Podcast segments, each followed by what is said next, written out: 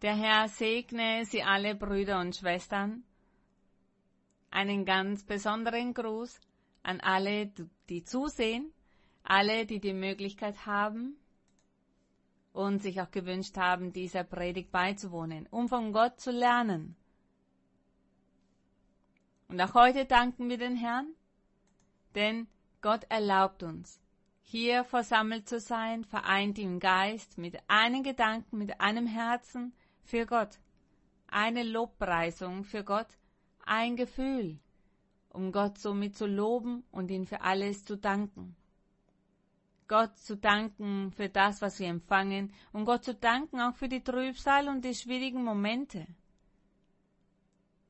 Es geht nicht nur darum zu danken, was wir Gutes von dem Herrn empfangen, sondern auch die Trübsal, das, was für uns schlecht aussieht, auch dafür, denn Gott hält uns hier in seiner Gnade und wir leben weiter aus Barmherzigkeit. Und wenn wir leben, dann um Gott zu dienen. Und das ist immer unser Wunsch.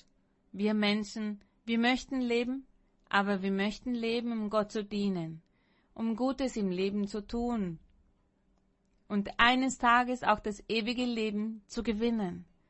Das ist unser Wunsch. Danach trachten wir. Und heute sind wir hier und möchten Gott loben und verherrlichen und wir lernen auch von Gott, von seiner Doktrin. Wir lernen von seiner Bibel, von diesem wunderbaren Buch, das Gott in unsere Hände gelegt hat. Gerühmt und geehrt sei unser Gott. Wir danken dem Herrn für seine Barmherzigkeit, für seine Liebe, für seine Verheißungen, für sein Wort, das Wort, das sich in unserem Leben erfüllt. Wir danken dem Herrn, dass er unsere Gebete anhört und dass er so gnädig ist uns gegenüber, und zwar auch mit allen, allen Menschen, die ihn so sehr brauchen. Und heute Wozu euch fragen, wie es euch geht?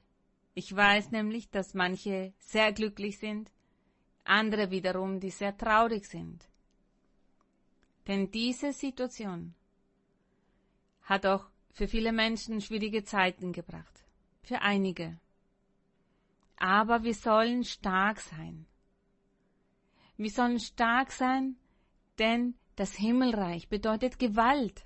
So steht es in der Bibel. Und nur die, nur die Gewalttätigen, das heißt nur die Mutigen, werden das Himmelreich an sich reißen. Vielleicht hat Gott uns eine schwierige Prüfung mit all dem auferlegt, und diese Prüfung müssen wir bestehen. Wir dürfen nicht auf halber Strecke zurückbleiben. Wir müssen weiterschreiten und weiter kämpfen und weiter auf Gott vertrauen und an den Herrn glauben und sein Angesicht suchen und beten und zu ihm flehen. Wir dürfen nicht verzagen. Denn diese Momente werden nicht für immer andauern. Das wird ein Ende haben, all diese Trübsal, und dann wird der Frieden kommen, die Freude, die Fröhlichkeit. Doch wir sollen uns dem Willen des Herrn unterwerfen. Und wir sollen Gutes tun, gute Werke vollbringen seine Gebote erfüllen, damit der Herr auch sich über uns erfreut und uns segnet. Wir bitten den Herrn daher, möge mit uns barmherzig sein.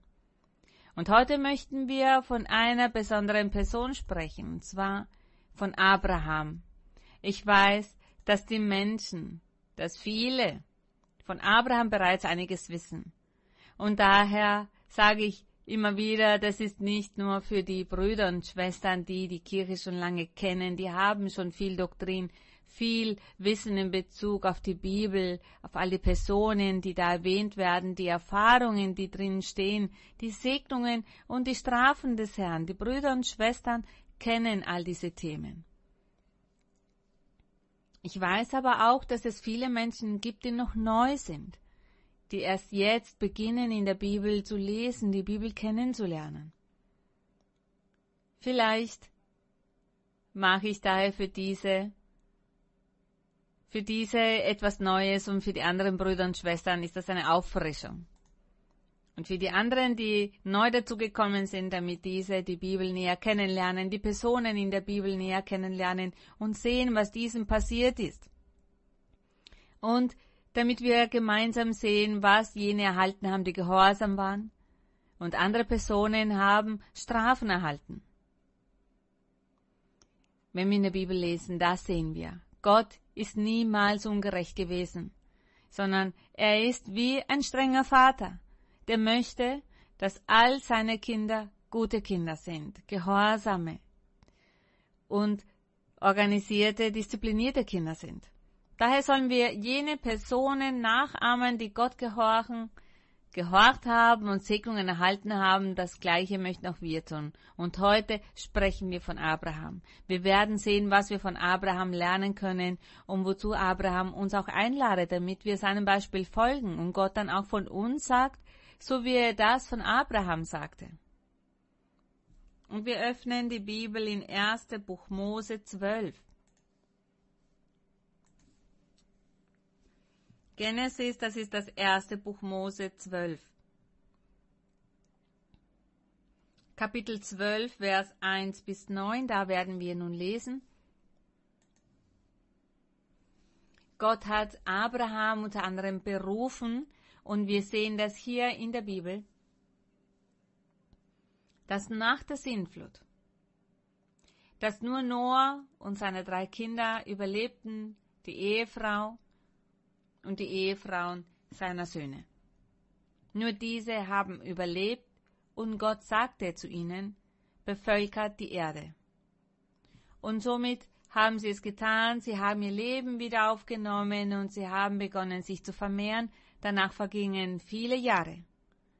Die Erde wurde Schritt für Schritt bevölkert. Und Gott, er dachte dann an eine Person, eine wichtige Person, und zwar an Abraham. Und am Anfang, als Gott ihn berufen hat, hieß er nicht Abraham, sondern Abram. Und er stammte von einem Volk und das sehen wir in Vers 11.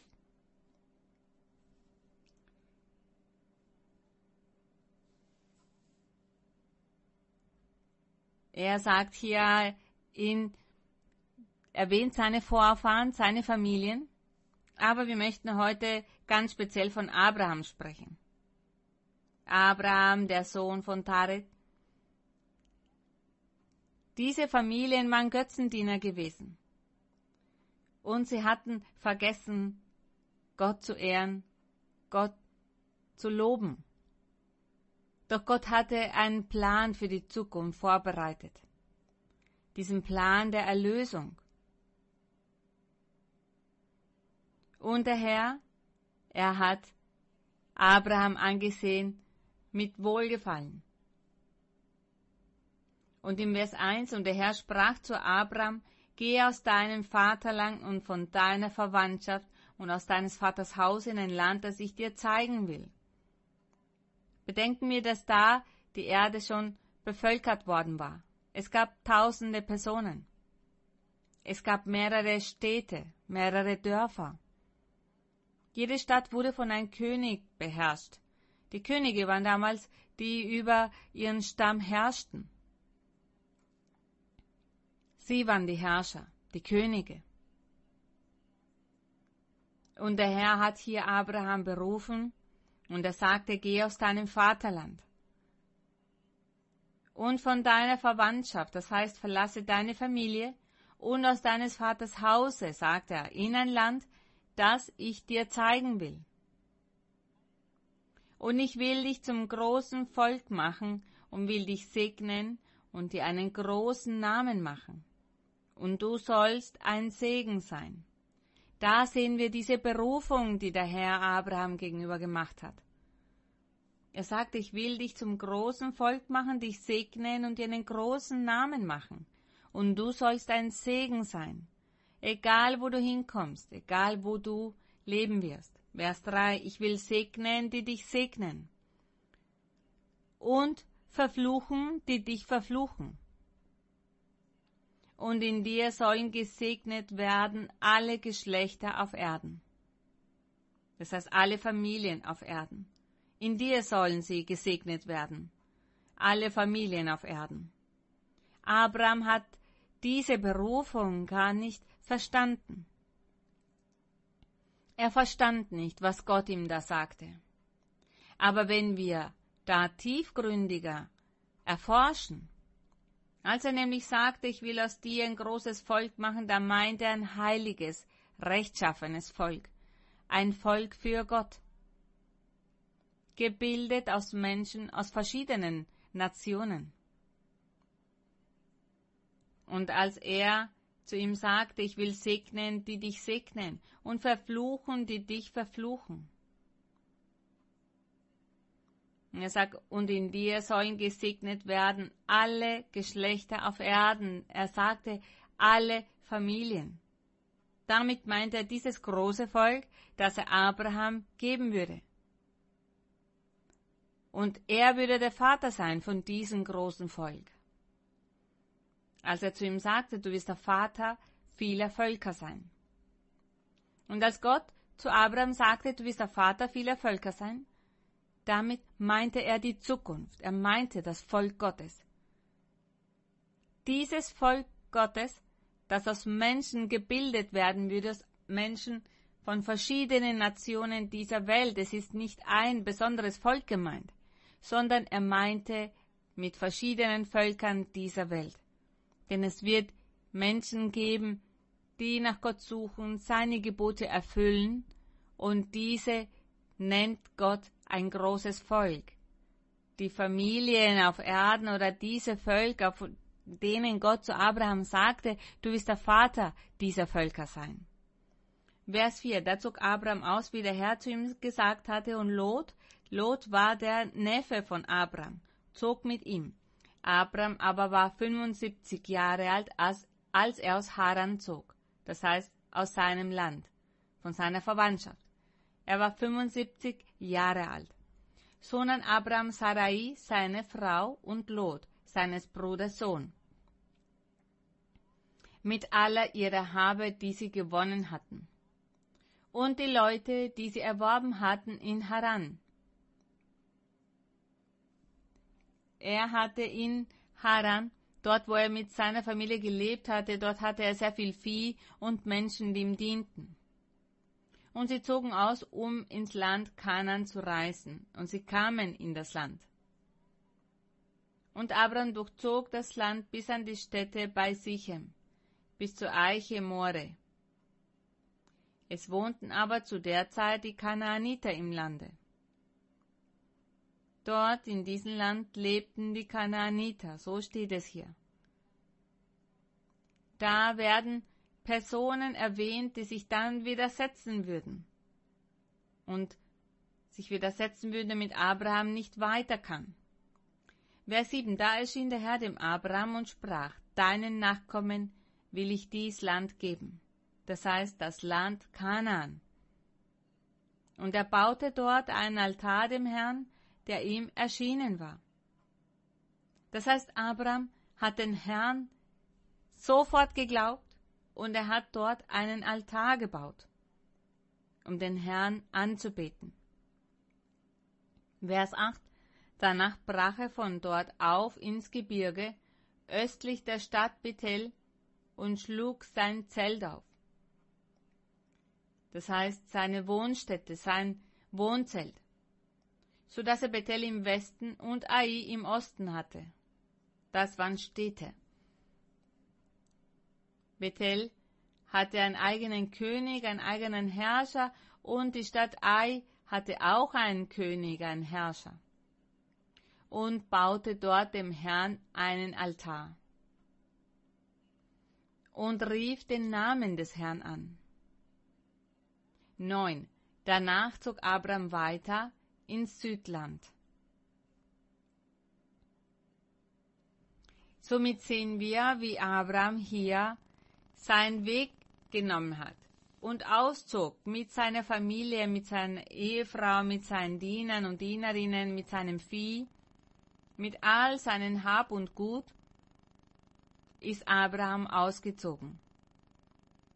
Wie hat all das mit sich geführt? Wahrscheinlich mit Kamele, mit Eseln.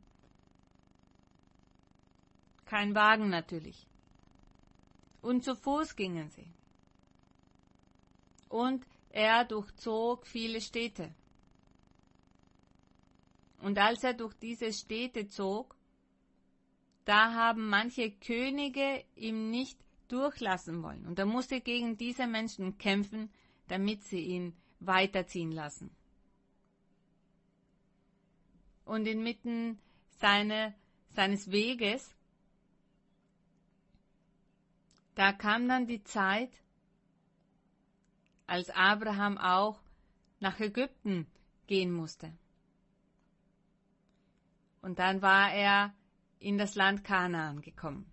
Er hatte Gott geglaubt und er vertraute auf das Wort Gottes.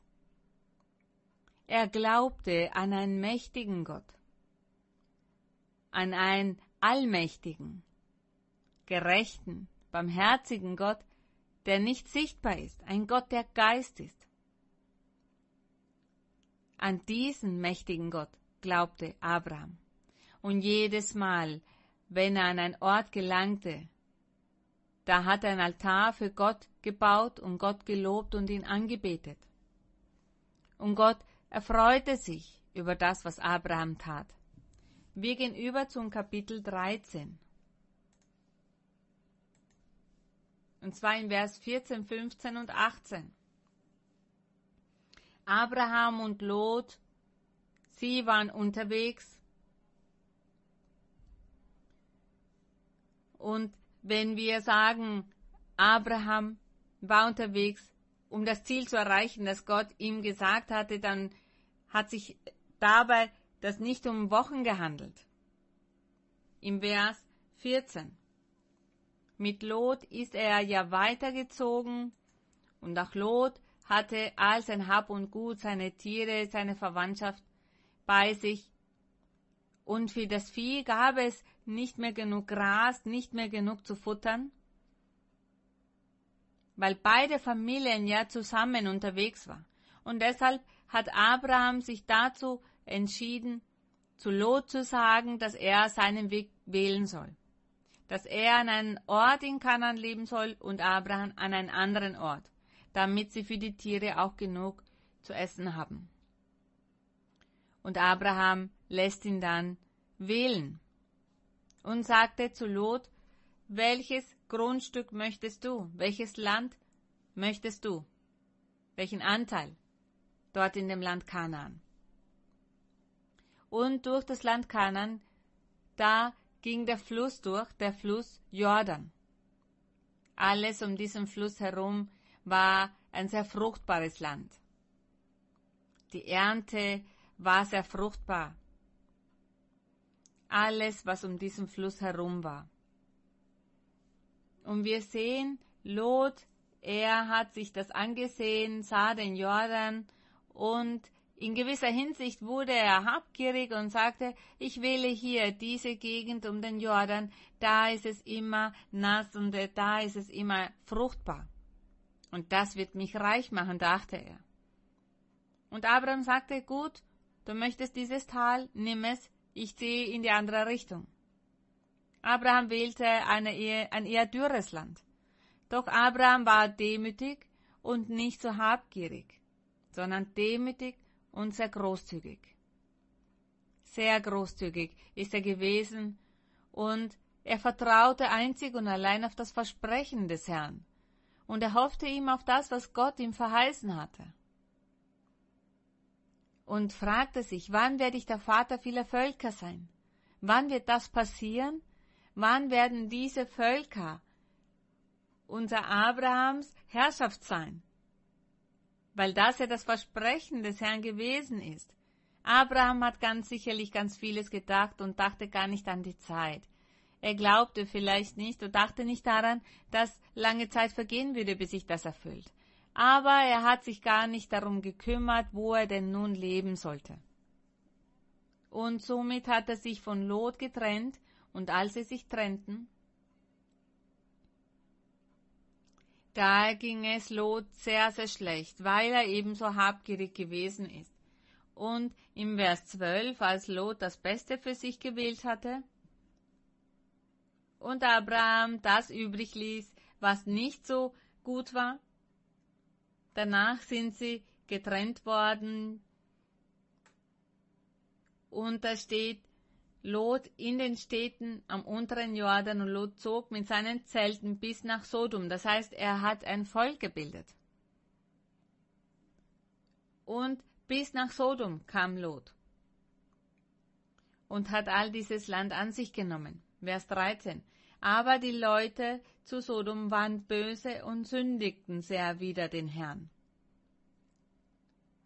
Da steht, dass sie sehr böse waren und große Sünder waren, diese Menschen von Sodom. Gott war wütend auf diese Stadt Sodom, denn die Menschen waren sehr böse, abgesehen davon, dass sie Götzendiener gewesen sind und dass sie viel Böses getan haben. Sündigten sie auch gegen ihr eigenes Leben, ihr eigenen Körper, ihre eigene Würde und haben sehr viel Schlechtes getan, Unreines getan haben sehr viele schändliche Taten begangen, untereinander. Und daher wurde Gott wütend auf Sodom. Und im Vers 14.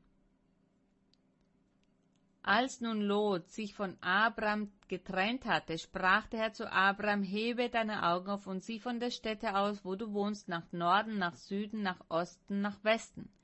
Denn all das Land, das du siehst, will ich dir und deinen Nachkommen geben für alle Zeit.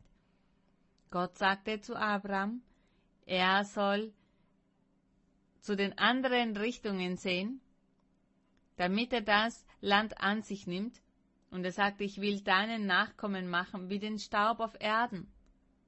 Und er sagte auch, das will ich deinen Nachkommen geben für alle Zeit. Da hat er ihm das Versprechen gemacht und ihm gesagt, sieh das Land um dich herum an. Und im Vers 18, wir gehen über zum Vers 18. Und Abraham zog weiter mit seinem Zelt, denn der Herr, er hat ihm dann nochmals das wunderbare Versprechen gemacht. Er hat gesagt, dieses Land, das du siehst, will ich deinen Nachkommen geben. Doch wer sind die Nachkommen von Abraham?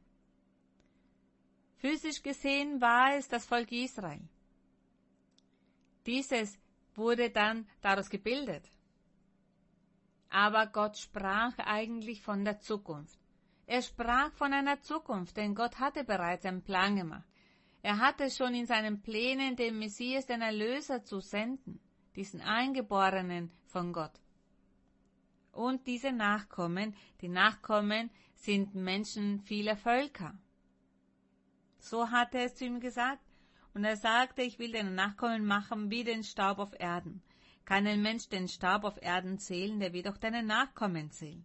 Darum mach dich auf und durchzieh das Land in die Länge und Breite, denn dir will ich's geben. Und Abraham zog weiter mit seinem Zelt und kam und wohnte im Hain. Das heißt, er hat sofort sein Zelt wieder abgebaut und ist weitergezogen und dann kam er und wohnte in Hain. Mamre, der bei Hebron ist, und baute dort dem Herrn einen Altar. Er hat dann wieder einen Altar für Gott gebaut, um dort diesen Gott der Herrlichkeit anzubeten, um ihn im Geist anzubeten. Wenn er ein Altar baute, dann hat er dort auch Tiere geopfert, sein von seinen Schafen, von seinen Rindern. Die Tiere, die er besaß, diese opferte er, brachte sie dort zu dem Altar und verbrannte sie dort, um Gott zu ehren, um zu Gott zu sagen, mein Herr, diese Tiere opfere ich für dich und ich möchte, dass dieser Rauch oder dieser Geruch von diesen Tieren vor deine Anwesenheit gelangt. Er sagte, auf diese Art und Weise möchte ich dich ehren. Ich nehme mir diese Zeit, um das für dich zu tun? Und wie kann ich dich noch weiter ehren? Und der Herr wusste aber bereits, dass er ihm dann später das beibringen würde. Das abgesehen von diesen Opfergaben solle man für Gott singen und zu Gott flehen und den Herrn verherrlichen mit lauter Stimme und dass man vieles für ihn tun soll.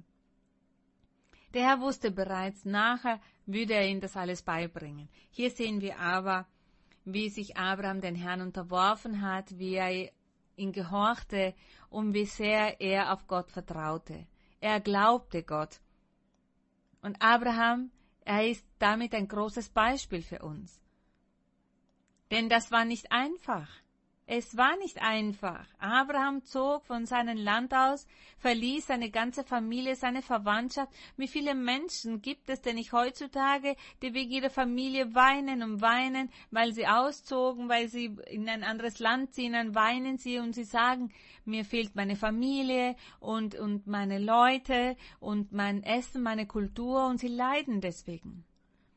Auch Abraham hat gelitten, aber er glaubte Gott und er sagte, zuallererst gehorche ich Gott.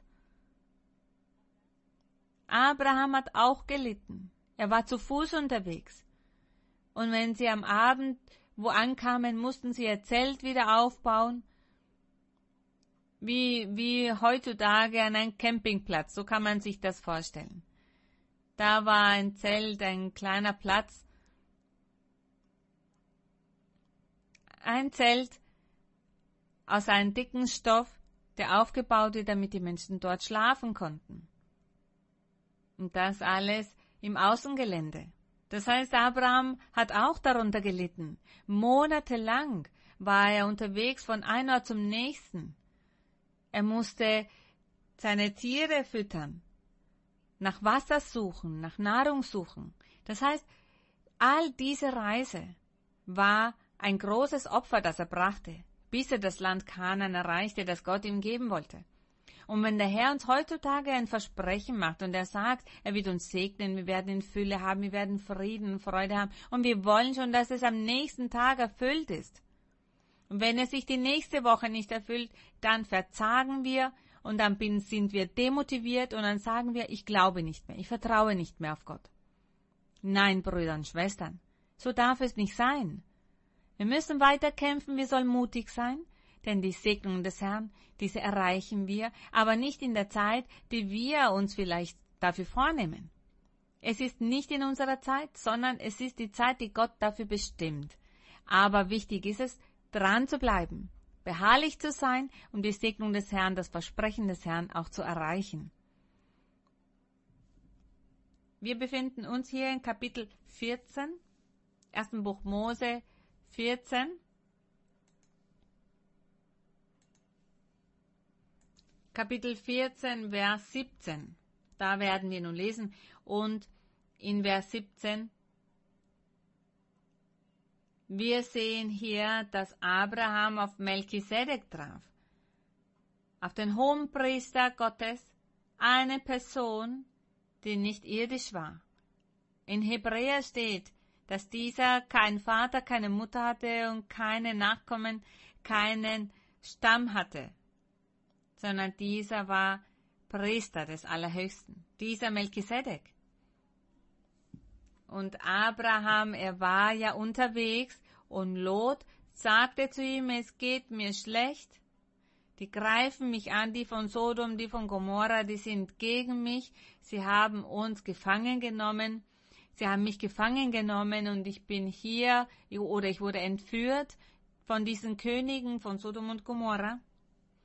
Und als Abraham davon hört, da hat er Lot zu Hilfe eilen wollen und ging hin mit seinen Dienern, ungefähr 300 Personen seiner Dienerschaft hat er zusammengebracht und sie zogen dorthin, um gegen diese Könige zu kämpfen, um Lot zu retten. So wurde Lot gerettet. Abraham kehrte dann zurück von diesem Krieg, den er geführt hatte. Er kehrte zurück zu seinem Platz, um weiterzuziehen. Und Vers 17, als er nun zurückkam, da steht hier in Vers 17, als er nun zurückkam von dem Sieg über Kedolaoma und die Könige mit ihm, das waren die Könige von Sodom und Gomorra, die hatten ja Lot entführt. Und er kam zurück von diesem Sieg, den Gott hatte in diesen Sieg gegeben. Dann ging ihm entgegen der König von Sodom in das Tal Schabe, das ist das Königstal. Der König von Sodom, er ging Abraham entgegen. Und es kam auch ein weiterer König von einer anderen Stadt ihm entgegen. Und da steht, aber Melchisedek, der König von Salem, der Priester Gottes Höchsten, er trug Brot und Wein heraus. Und Abraham wusste nicht, wer diese Person war. Das hatte er später erfahren. Und als er da mit ihm gesprochen hat, mit diesem Priester Melchisedek war, denn dieser hat Brot und Wein herausgetragen, und Gott hat ihm dann offenbart, vor wem er stand und wer das war. Dieser Melchisedek, dieser Priester, da steht der König von Salem, diese Stadt gibt es gar nicht, gab es gar nicht. Und dieser Melchisedek, wie bereits erwähnt in dem Buch Hebräer, da steht, dieser Melchisedek hatte keine Vorfahren, kein Stammbaum, denn er hatte keinen Vater, keine Mutter, denn dieser kam direkt von Gott. Und eine Predigt, die wir hatten, da haben wir uns Melchisedek näher angesehen und wir haben da entdeckt, dass Melchisedek Jesus Christus selbst ist. In dem Buch Matthäus oder Lukas, da hat er vor dem Volk bezeugt und auch vor den Pharisäern, seinen Feinden, da hat er bezeugt, dass er mit dem früheren Volk zusammen gewesen war, mit ihren Vorfahren und dass keiner ihn erkannt hat. Das sagt Johannes. Und die Pharisäer, sie wurden wütend und zornig und sagen, du bist ein Lügner, und sie haben Steine aufgehoben, um ihm diese entgegenzuschleudern. Und der Herr hatte zu ihnen gesagt, Abraham wünschte sich meinen Tag zu erleben und er hat ihn erlebt. Und sie sagten aber, nein, das kann doch nicht möglich sein, du bist nicht mal 50 Jahre alt. Und vor wie vielen Jahrhunderten ist Abraham nicht schon gestorben? Doch der Herr sagte, Abraham sah meinen Tag. Und wann? Hier, hier durch den König Melchisedek. Der Herr Jesus Christus, der Sohn Gottes, der Messias, der Erlöser. Dieser ist Melchisedek, der hier vor Abraham dann stand. Und er hat Brot und Wein genommen und im Vers 19 und segnete ihn und sprach, Gesegnet seist du, Abraham, vom höchsten Gott, der Himmel und Erde geschaffen hat. Und da merkte Abraham, vor wem er stand und mit wem er sprach. Und gelobt sei Gott der Höchste im Vers 20, der deine Feinde in deine Hand gegeben hat. Und Abraham, in diesem Moment hat er dem Priester Melchisedek oder diesen König von Salem er gab ihm den Zehnten von allem, von all seinem Besitz. Er gab ihm den Zehnten davon. Diesen Melchisedek. Und diese Handlung, so großzügig, und auch, dass er sich hat leiten lassen von dieser Offenbarung Gottes. Denn nur Gott konnte ihm auch offenbaren, wer da mit ihm sprach und wer diese Person Melchisedek war. Abraham war glücklich, denn er sah Melchisedek, diesen hohen Priester Gottes. Und deshalb sagte der Herr Jesus Christus, Abraham freute sich, meinen Tag zu erleben. Er hat ihn erlebt, er hat ihn gesehen.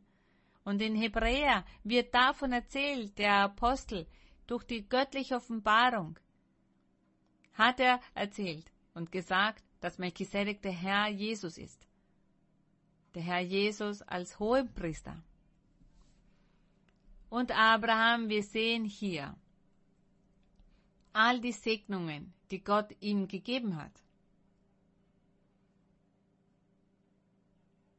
und wir sehen, wie er diese göttliche Gunst erlangt hat, weil er an den Herrn glaubte, weil er auf ihn vertraute. Kapitel 17 von 1. Buch Mose, aber Kapitel 17, Vers 1.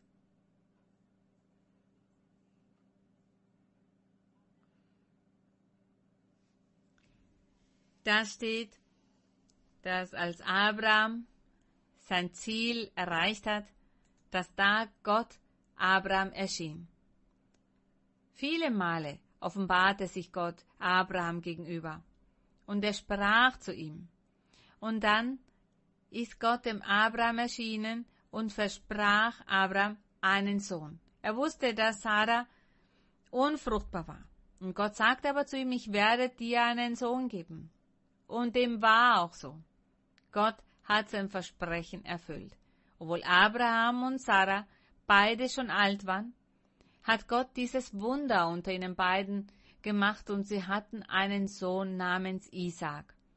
Und Gott sagte, durch Isaac wirst du auch Nachkommen haben. Und er wird auch diese Segnung betreffen, die ich für dich ausgesprochen habe. Und auch er wird der Vater vieler Völker sein. Und der Herr hat dieses Versprechen ihm gegenüber erfüllt, gab ihm diesen Sohn. Und auch Isaac hat sich der Herr dann offenbart und macht ihn Versprechen für die Zukunft. Aber Gott sprach eigentlich von dieser herrlichen Zukunft. Und zwar, wenn das Evangelium des Herrn Jesus Christus dann manifestiert. Von dieser Zeit sprach der Herr damals zu den Menschen. Er sprach durch die Propheten zu den damaligen Volk, es galt für die Zukunft, für die Zukunft genannt das Himmelreich.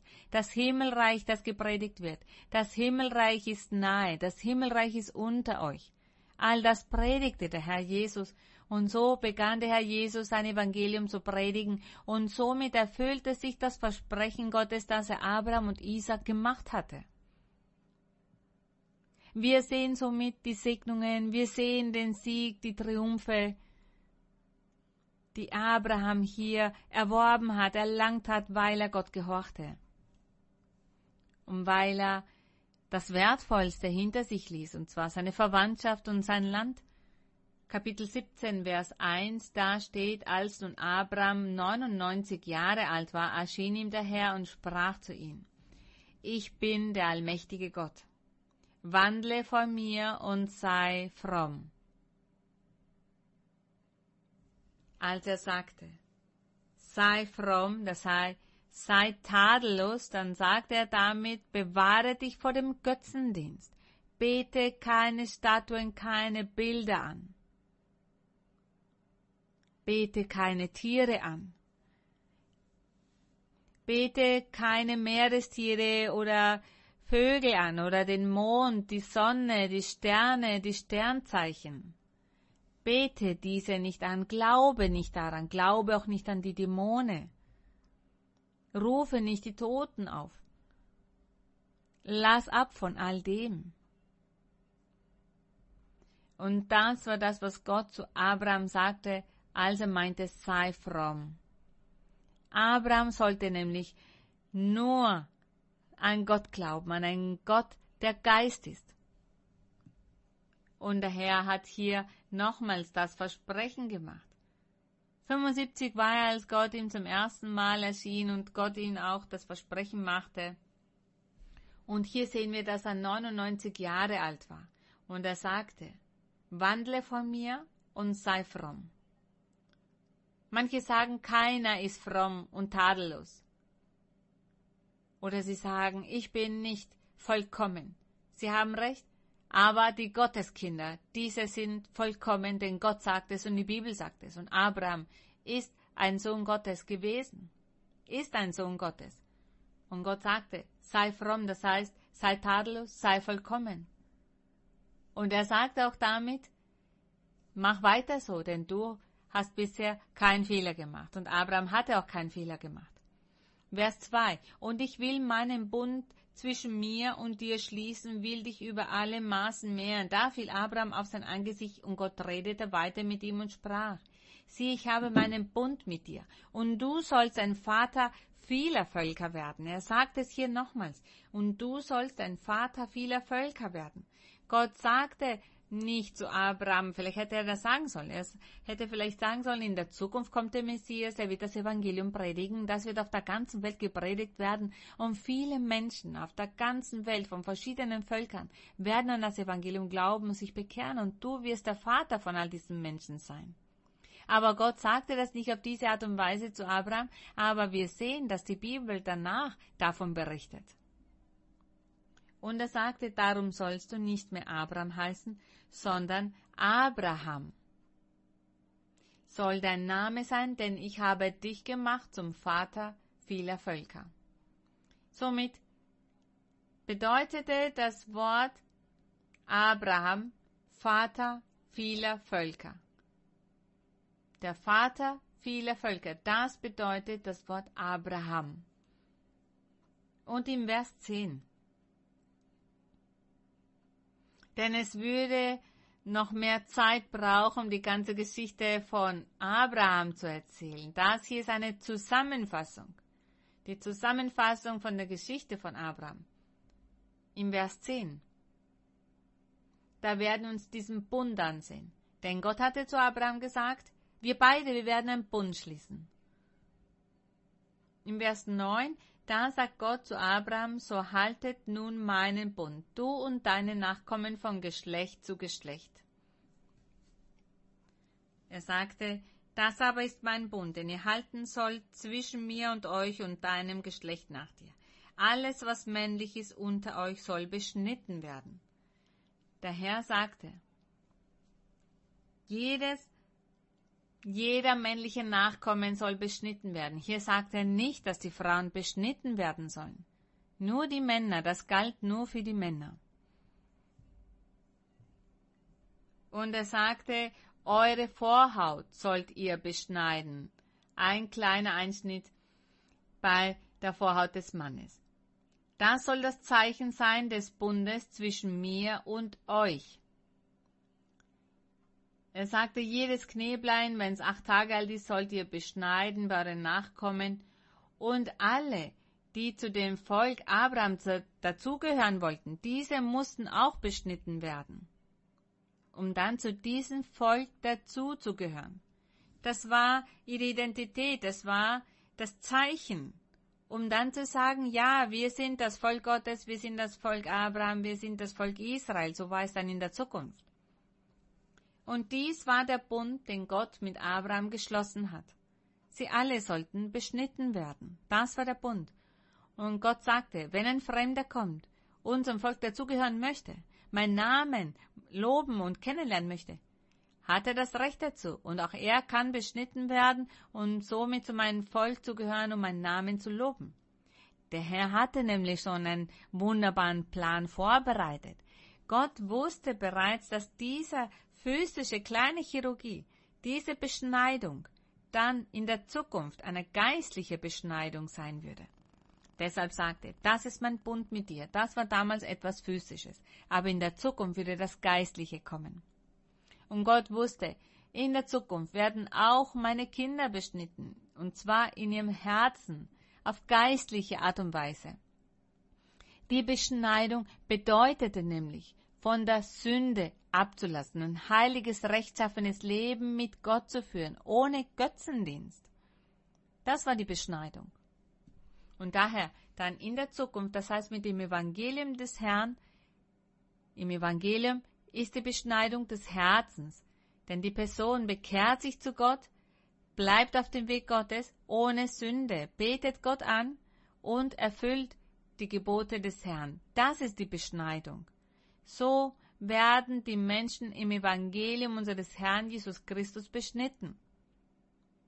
Und an einigen Stellen der Bibel, sowohl im Alten Testament als auch im Neuen Testament, da sagt der Herr, ihr sollt euer Herz beschneiden lassen. Ich möchte, dass ihr euer Herz beschneiden lässt, dass ihr ablässt von der Sünde, von der Törigkeit. Das wollte Gott am Anfang, da tat er das auf physische Weise, doch nur um das alles dann zu etwas Geistlichen zu tun. Nun gehen wir über zu dem Buch Römer. Nun gehen wir über zum Neuen Testament und lesen in dem Buch Römer, Kapitel 4.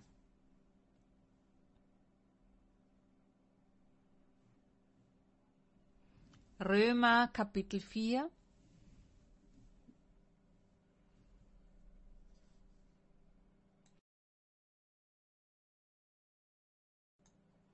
Auch da sieht man sich das Beispiel von Abraham an. Und wir, wir haben ganz kurz uns die Geschichte von Abraham angesehen, um zu sehen, welch Beispiel er für uns ist. Und der Herr Jesus Christus, er hat auch Abraham erwähnt. Und der Herr sagte, wer den Willen meines Vaters tut, der wird eines Tages in den Armen von Abraham liegen. Das heißt, für Gott lebt er weiter. Er ist mit Gott. Wir sprechen hier nicht von einem Toten, sondern wir sprechen von jemandem, der lebt, der mit Gott lebt. Kapitel 4, Römer 4, Vers 1. Was sagen wir denn von Abraham, unserem leiblichen Stammvater? Das heißt, nach den materiellen, nach den physischen Dingen. Sie sagten, was sagen wir denn von Abraham? Was hat er erlangt? Was hat er vor Gott erlangt? Auf physische Weise. Wortwörtlich. Wortwörtlich, wie die Menschen es heutzutage sagen. Er sagt, ist Abraham durch Werke gerecht, so kann er sich wohl rühmen, aber nicht vor Gott. Er sagt, so kann er sich rühmen, denn Abraham, er tat Gutes. Und er hat gekämpft und gelitten, er hat sein Land verlassen, um in das Land Kanan zu kommen, um dort zu bleiben und damit sich so die Versprechen des Herrn erfüllen. Das war alles ein Kampf. All das hat Gott ihn als gute Werke angerechnet. Doch Gott wusste, dass er nicht unbedingt das wollte, nicht das Materielle, sondern Gott wollte das Geistliche, das Geistliche der Menschen möchte er, dass die Menschen in ihren Herzen Gott verherrlichen, loben und anbeten und ihn in Geist und Wahrheit suchen und von all dem Bösen ablassen, von der Sünde ablassen. Vers 3. Denn was sagt die Schrift? Abraham hat Gott geglaubt und das ist ihm zur Gerechtigkeit gerechnet worden. Da Abraham Gott geglaubt hat, sagte Gott zu ihm, du bist ein gerechter und rechtschaffener Mensch für mich. Und auch das möchten wir erreichen, dass Gott das von uns sagt.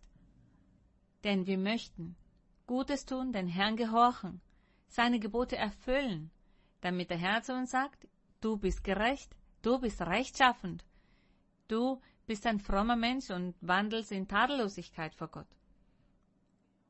Vers 4. Dem aber,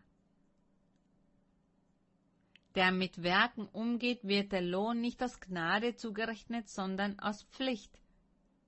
Da sprach er von den Werken. Er sagt, wer keine Werke vollbringt, dessen Lohn ist nicht aus Gnade, sondern aus Pflicht. Eine Person, die Böses tut, Gott gegenüber ungehorsam ist, wenn Gott Anweisungen gibt und die Person nicht glaubt und dem nicht nachkommt, dann schuldet dieser Mensch Gott. Und eines Tages wird diese Person Gott um Vergebung bitten müssen und bereuen. Wenn die Person mit dieser Schuld dann stirbt, wird sie ganz sicherlich auch verdammt werden. Vers 5. Dem aber, der nicht mit Werken umgeht, glaubt aber an den, der die Gottlosen gerecht macht. Dem wird sein Glaube gerechnet zur Gerechtigkeit. So wie Abraham. Das heißt, nicht weil die Person so viel Gutes getan hat, nicht weil Abraham so viel Werke vollbracht hat, sondern weil er Gott glaubte. Das sah Gott an. welche Werke waren das? Er hat sein Land verlassen, seine Verwandtschaft verlassen, sein Hab und Gut hinter sich gelassen und zog in ein Land, das er nicht kannte. Das waren seine Werke. Aber was Gott noch mehr ansah und nicht die Tatsache, dass er seine Verwandtschaft hinter sich gelassen hat oder einige Zeit lang gelitten hat auf dieser Reise, sondern Gott sah diese Werke, aber er hat ihm viel mehr seine Gehorsamkeit angerechnet und gesagt, dieser glaubt an mich. Schaut, was der alles tut, was er opfert. Und er unterwirft sich dem, denn er glaubt mir und gehorcht mir. Darum geht es. Das heißt, nicht so sehr die Werke. Manche Menschen sagen, ich verteile hier meine Güter, ich gebe den Menschen zu essen, ich bringe den Obdachlosen zu essen oder helfe den Frauen, die alleine sind, den Menschen, die arm sind, gebe ich Kleidung und Essen. Was soll ich denn noch tun? Ich habe schon vor Gott viel gewonnen. Ja, das sind wichtige Werke, es sind gute Werke, gute Taten, das stimmt. Doch vielleicht haben sie nicht die Erkenntnis Gottes. Gott hat noch nicht zu ihnen gesprochen und, und sie haben noch nichts für Gott getan, weil sie noch keine Erkenntnis von Gott haben. Das heißt, ihre Taten sind gut, aber mit der Erkenntnis Gottes, damit wir auch wissen, was wir tun, wie wir es tun, wie wir es richtig tun sollen damit wir uns Gott annähern können, damit wir dann sagen können, Gott gab mir diese Anweisung. Ich habe abgelassen vom Hass, vom Groll, vom Neid, von dem Murren, von dem Kritisieren, wenn Gott zum Beispiel sagt, du sollst nicht lästern und all das. Und dann tue ich diese guten Werke und ich verteile den Menschen vielleicht Nahrung, Kleidung, aber ich trage auch Früchte vor Gott. Ich tue gute Taten, ich habe Tugenden und Eigenschaften und dann sagt Gott, dieser Mensch gehorcht mir. Ich habe zu diesem Menschen gesagt, lass ab vom Groll, von den Streitigkeiten, von all dem. Das andere kann die Person natürlich auch tun, aber zuerst tut, was ich euch sage. Und dann sagt der Herr, gut, dieser Mensch tut gute Taten, aber gehorcht mir auch. Nimmt sich die Zeit für mich, lobt mich, verherrlicht mich. Nimm sich die Zeit, um mich anzubeten. Genau das möchte Gott, dass wir uns die Zeit nehmen für Gott, dass wir uns ihm widmen, dass wir ihn loben, ihn danken in guten und schlechten Zeiten, dass wir den Herrn verehren. Und zusätzlich natürlich auch gute Taten vollbringen. Aber Gott kommt zuerst. Und das tat Abraham. Und Gott hat das hier befürwortet und an ihm auch belohnt. Vers 6, wie auch David den Menschen selig preiste und Gott zurechnet die Gerechtigkeit ohne Zutun der Werke.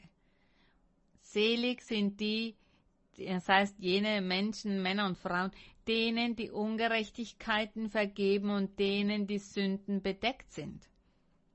Er sagt, diese sind selig.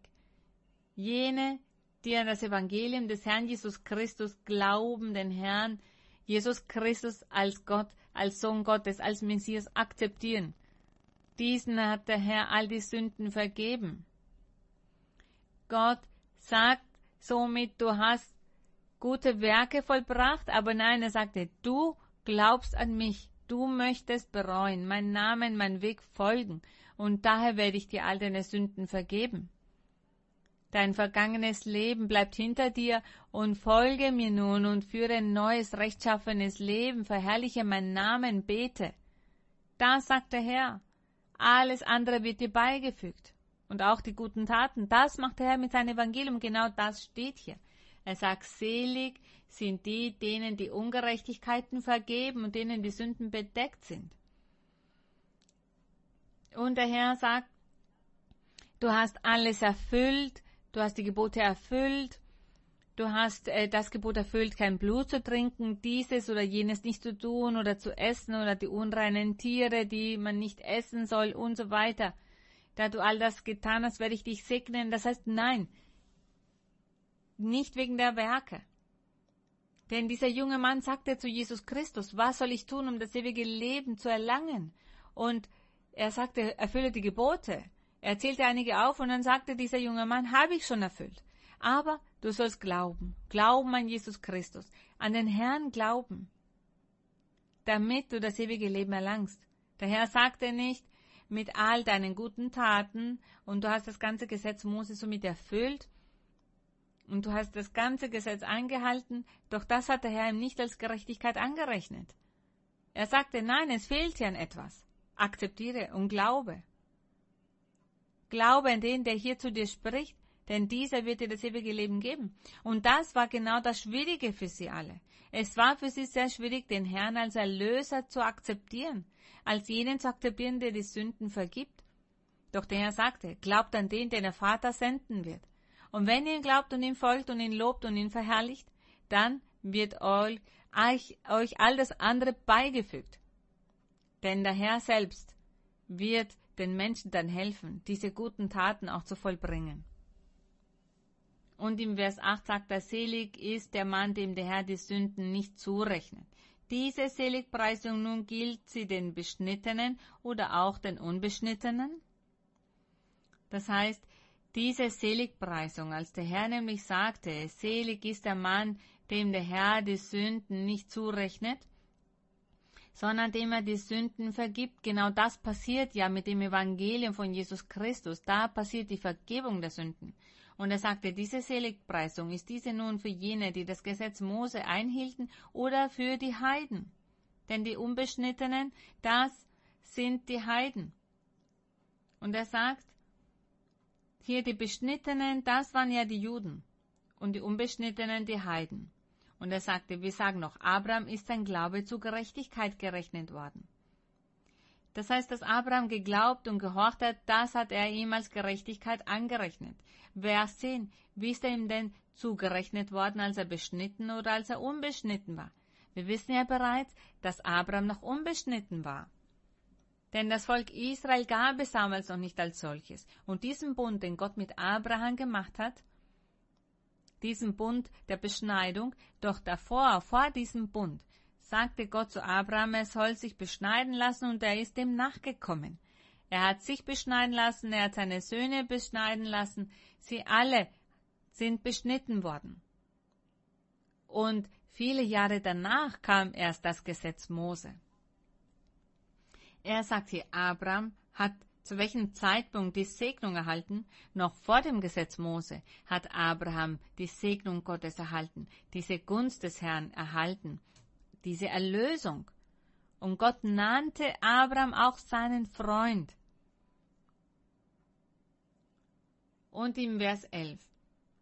Das Zeichen der Beschneidung aber empfing er als Siegel der Gerechtigkeit des Glaubens, den er hatte, als er noch nicht beschnitten war. So sollte er ein Vater werden aller, die glauben, ohne beschnitten zu sein, damit auch ihnen der Glaube gerechnet werde zur Gerechtigkeit. Der Apostel, er wollte hier zu verstehen geben, dass nicht nur die Juden, die sich beschneiden, beschneiden ließen, sondern dass auch die Heiden zu diesem Volk dazugehören würden, von dem Gott zu Abraham gesprochen hatte. Er sagte ja, du wirst der Vater vieler Völker sein. Auch sie hatten das Recht dazu.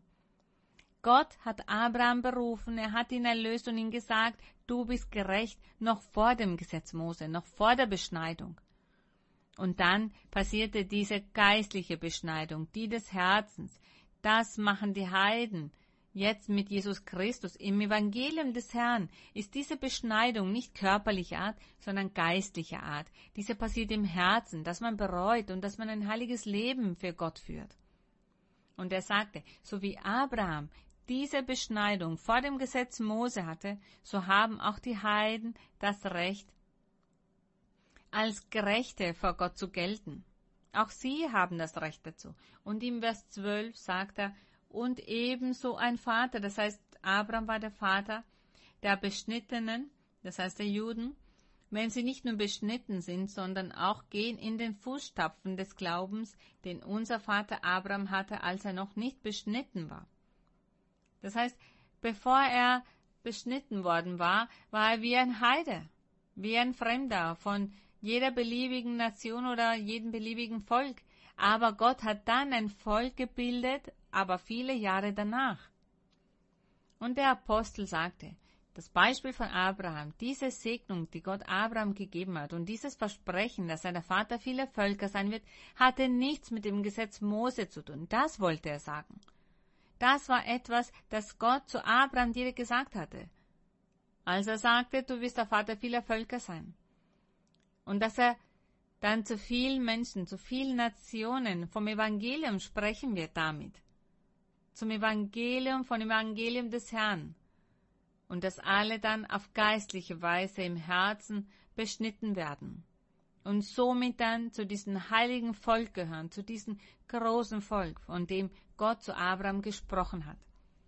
Und in Vers 13, da steht, denn die Verheißung, dass er der Erbe der Welt sein solle, ist Abraham oder seinen Nachkommen nicht zuteil geworden durchs Gesetz, sondern durch die Gerechtigkeit des Glaubens, also durch das Evangelium des Herrn Jesus Christus. Denn wenn die vom Gesetz Erben sind, dann ist der Glaube nichts und die Verheißung ist dahin. Das heißt, die Verheißung, die Gott Abraham gemacht hat, wäre dahin. Doch so ist es nicht. Denn die Verheißung, die Gott Abraham gemacht hat, hat er mit einem Schwur belegt. 16. Denn das Gesetz richtet nur Zorn an. Ja, die Menschen konnten sich diesem Gesetz nicht unterwerfen, es war schwer zu erfüllen. Und dann sagt er, wo aber das Gesetz nicht ist, da ist auch keine Übertretung. Vers 16. Deshalb muss die Gerechtigkeit durch den Glauben kommen, das heißt durch den Glauben an Jesus Christus, an sein Evangelium, damit sie aus Gnaden sei. Ja, Gott, er vergibt die Sünden in seiner Gnade und er verändert die Menschen, damit sie ein heiliges, rechtschaffenes Leben vor Gott führen. So tat es Gott auch mit Abraham, als er sagte, sei fromm. Und dann sagte, und die Verheißung festbleibe für alle Nachkommen. Nicht allein für die, die unter dem Gesetz sind, das heißt unter dem Gesetz Mose sind, sondern auch für die, die wie Abraham aus dem Glauben leben, der ist unser aller Vater. Er sagt, er ist der Vater von allen, von Juden, von den Heiden, von den Beschnittenen, von den Unbeschnittenen, von allen ist er der Vater. Denn durch den Glauben gewährte Gott Abraham diese Segnung. Durch den Glauben erlangen jene Menschen, die den Herrn akzeptieren, als den Herrn der Herrlichkeit und zwar als einzigen Weg zur Erlösung akzeptieren, als Messias, als vollkommenen König akzeptieren. Und wenn die Menschen das tun, dann werden sie auch zu diesem großen Volk gehören. Dann werden sie diesen Titel haben, und zwar Kinder Abrahams durch den Glauben zu sein durch den Glauben und nicht durch das Gesetz Mose. Vers 17, da steht, wie geschrieben steht, ich habe dich gesetzt zum Vater vieler Völker, vor Gott, dem er geglaubt hat, der die Toten lebendig macht und ruft das, was nicht ist, dass es sei. Das heißt, Abraham, er hat geglaubt auf Hoffnung, wo nichts zu hoffen war, dass er der Vater vieler Völker werde, wie zu ihm gesagt ist. So zahlreich sollen deine Nachkommen sein. Das heißt, wie die Sterne im Himmel, wie der Sand am Meer. Vers 19. Und er wurde nicht schwach im Glauben. Abrahams Glaube wurde nicht schwach, als er auf seinen eigenen Leib sah, der schon erstorben war, weil er fast hundertjährig war, und auf den erstorbenen Leib der Sarah. Das war für ihn kein Grund, damit sein Glaube an den Herrn geschwächt wird und dass er sagt, nach, mein Herr, ich bin schon viel zu alt, Nein, ich glaube nicht, dass sich das erfüllt. Ich kann mein Land hier nicht verlassen. Ich bin viel zu alt. Nein, so hat er nicht gehandelt. Sein Glaube wurde nicht schwach. Er gehorchte den Herrn. Er glaubte den Herrn. Gesegnet sei der Name unseres Herrn. Es wäre doch herrlich, wenn wir auch so weise und intelligent sind und verstehen und begreifen, dass wir den Herrn keine Hindernisse aufstellen sollen. Weder in Bezug auf das Alter oder Reichtümer oder Armut oder keine Umstände in unserem Leben können verhindern. Nichts hindert uns daran, seinen Willen zu tun, auf ihn zu vertrauen, an ihn zu glauben, denn er ist mächtig, für ihn ist nichts unmöglich. Das heißt, wenn Gott ein Versprechen macht, und Gott macht Versprechen, dann sollen wir vertrauen und glauben, aber natürlich Gott auch geben, was ihm gebührt. Und ein Leben führen in Rechtschaffenheit damit der Herr diese Versprechen auch in unserem Leben erfüllt. Es gibt viele Menschen, die sehr traurig sind, die weinen, die leiden, denn sie haben viele Probleme, Krankheiten, Schwierigkeiten. Es gibt so viel Verzweiflung. Aber warum erforscht sich dieser Mensch nicht und reflektiert und fragt sich, was tue ich falsch in meinem Leben? Und nun muss ich die Folgen davon tragen. Warum erhört Gott mein Gebet nicht? Was tue ich? Was denke ich? Wie handle ich? Wie verhalte ich mich? Wir sollen doch aufrichtig sein und wir sollen auch unsere Fehler anerkennen, damit wir somit die, den Grund finden, den Grund für unsere Situation finden, erkennen und nicht sagen, ich bin es leid, so viel zu beten, aber nichts Nein, wir sollen reflektieren und gut leben vor Gott, denn Gott ist Barmherzigkeit, er ist Vergebung und er hilft uns. Und wir werden uns vor Gott nicht rechtfertigen und unseren geistlichen Leben auch keine Hindernisse aufstellen und sagen, ach nein, der Herr gibt mir dies und jenes nicht aus diesem und jenen Grund. Abraham, er war hundert Jahre alt, Aber er zweifelte nicht an das Versprechen Gottes. Gott sagte, du wirst der Vater vieler Völker sein. Und Abraham wusste, seine Frau war unfruchtbar. Er hätte ja sagen können, ach mein Herr, daran glaube ich nicht. Meine Frau ist unfruchtbar, wie soll ich denn Vater vieler Völker werden? Nein, er hat geglaubt. Er tat das, was Gott auch von uns möchte, dass wir glauben, dass wir vertrauen. Deshalb sprechen wir heute von Abraham. Er hat uns ein wunderbares Beispiel gegeben was den Glauben an den Herrn betrifft, dass wir glauben mehr als alles andere, noch mehr als auch wenn wir alles unmöglich ansehen. Und er hat nicht gezweifelt, in keinster Weise, im Vers 20. Denn er, er zweifelte nicht an der Verheißung Gottes durch Unglauben, sondern wurde stark im Glauben und gab Gott die Ehre. Er hat immer Altäre gebaut, um Gott zu verehren und wusste aufs Allergewisseste, Aufs Allergewisseste wusste er, dass Gott mächtig ist, um das zu erfüllen, was er verheißen hat. Vers 22, darum ist es ihm auch zur Gerechtigkeit gerechnet worden. Das heißt, sein Glaube ist ihm zur Gerechtigkeit gerechnet worden. Dass es ihm zugerechnet worden ist, das heißt, nicht nur ihm, sondern auch uns wird dieser Glaube zur Gerechtigkeit gerechnet. Er sagt, dass es ihm zugerechnet worden ist, ist aber nicht allein um seinetwillen geschrieben, sondern auch um unseretwillen, denen es zugerechnet werden soll, wenn wir glauben an den, der unseren Herrn Jesus auferweckt hat von den Toten. Gerühmt sei Gott. Wir haben hier so viele Reichtümer. Reichtümer, die hier vor uns sind. Unser Gott, unser Vater. Er bietet uns die Erlösung an. Er bietet uns das ewige Leben an. Seht ihr dieses Beispiel von Abraham? Achten wir, er hat nicht, er hat nicht auf die Umstände geachtet, auf sein Alter oder auf die Unfruchtbarkeit seiner Frau. Oder dass er von einem Land zum anderen Land gezogen ist, ein Land, das so weit weg war. Er glaubte an den Herrn. Der Herr sagte, sei vollkommen.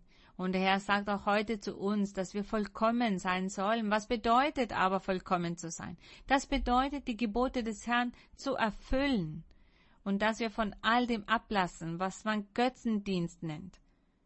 Das haben wir hinter uns gelassen. Wir glauben an einen Gott, der Geist und Wahrheit ist.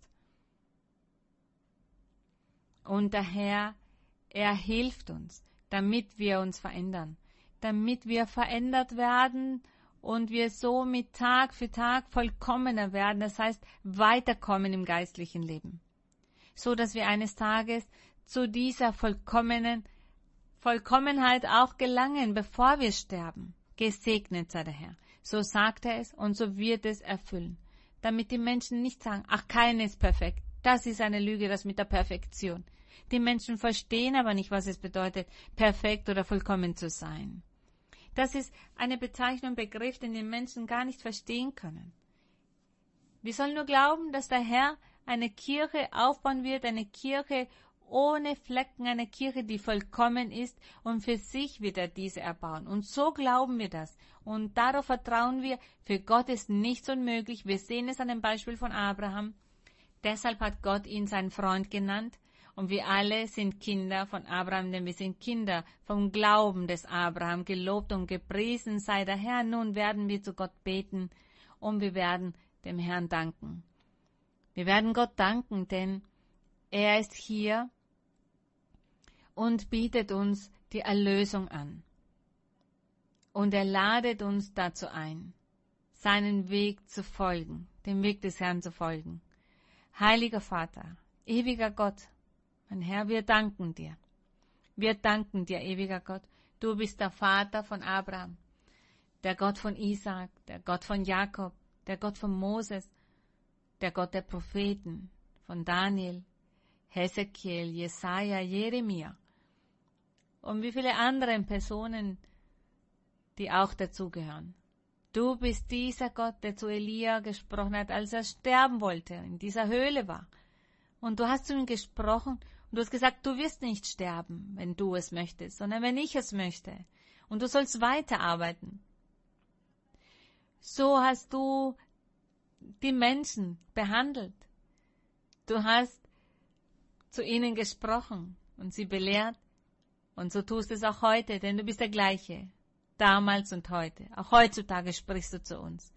Du sagst uns vieles. Du bringst uns so vieles bei. Du weist uns zurecht. Du leitest uns. Du orientierst uns. Du tröstest uns. Und zwar durch den Heiligen Geist. Du bist der gleiche, damals und heute und für alle Ewigkeit. Danke, heiliger Vater. Danke, mein Herr. Und ich bitte dich, mein Herr, dass du in deiner Gnade und in deiner Liebe und aufgrund der Verheißungen, die du Abraham gemacht hast, und aufgrund der Verheißungen, die du vielen Personen gemacht hast, noch die Verheißungen, die du uns gegenüber gemacht hast. Daher bitte ich dich um Gnade und Barmherzigkeit.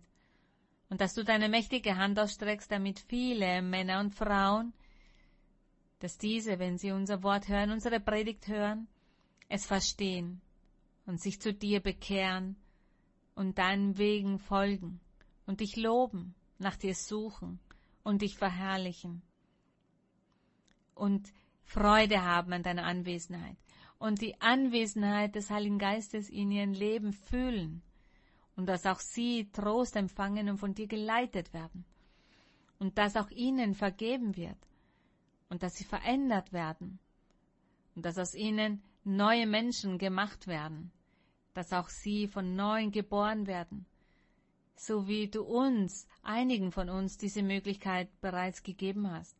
Ich danke dir, mein Herr, ich danke dir, Vater, du bist der gleiche für alle Zeiten. Für dich gibt es keine Zeit, weder die Jahre noch die Jahrhunderte sind etwas für dich. Du bist der gleiche, du bist der gleiche Gott, der mächtig ist. Der gleiche Gott, der auch streng ist, der liebevoll ist, der stark ist, der aber auch voller Barmherzigkeit ist. Ich danke dir, heiliger Vater, hier stehen wir vor deiner Anwesenheit, mein Herr.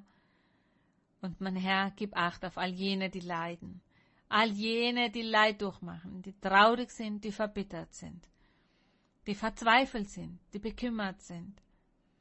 Manche möchten sich das Leben nehmen andere sind schlimm erkrankt, andere befinden sich im Koma, andere sind von bösen Geistern in Besitz genommen worden, und diese lassen nicht zu, dass sie in Frieden leben, sondern ständig werden sie gequält und sie quälen auch die Menschen um sich herum. Mein Herr, schau auf all diese Situationen. Sei gnädig, himmlischer Vater. Strecke deine Hand aus, deine mächtige Hand und befreie und reinige und heile und nimm, mein Herr, all das Böse. Nimm jede Hexerei, jede Zauberei, jeden Fluch des Teufels, zerstöre das Werk des Feindes, befreie und reinige jeden Einzelnen.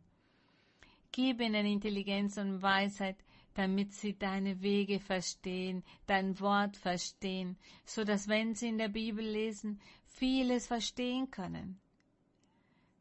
Und damit sie ihre Herzen für dich öffnen, für dich bereit sind. Denn du bist all die Ehre und die Lobpreisung würdig. Wir loben dich und wir ehren dich. Wir loben deinen Namen. Wir erheben dich, mein Herr. Und wir danken dir dafür, dass du unsere Gebete erhörst. Wir danken dir, dass du Acht gibst auf die Trübsal, auf den Schmerz, auf die Tränen von so vielen. Ich danke dir, heiliger Vater, im herrlichen Namen von Jesus Christus, deinen geliebten Sohn. Die Ehren Ruhm sind für dich von nun bis in alle Ewigkeit. Amen. Gerühmt sei unser Gott. Wir danken dem Herrn. Wir singen nun für den Herrn ein Chorlied, und zwar Chorlied Nummer 80, und der Titel ist Lobe Zebaoth. Alle Völker, alle Nationen sollen loben. Dieses Chorlied. Der Herr segne sie alle auf große Weise. Und der Herr möge mit allen barmherzig sein und die Gebete erhören, ihr Flehen erhören und sie auf große Weise segnen und alle heilen und viel Segnungen verteilen. Vielen Dank, Gottes Segen. Ich liebe sie alle in den Herrn. Ich umarme sie alle. Ich küsse sie für sie und für die Kinder ganz besonders. Gottes Segen.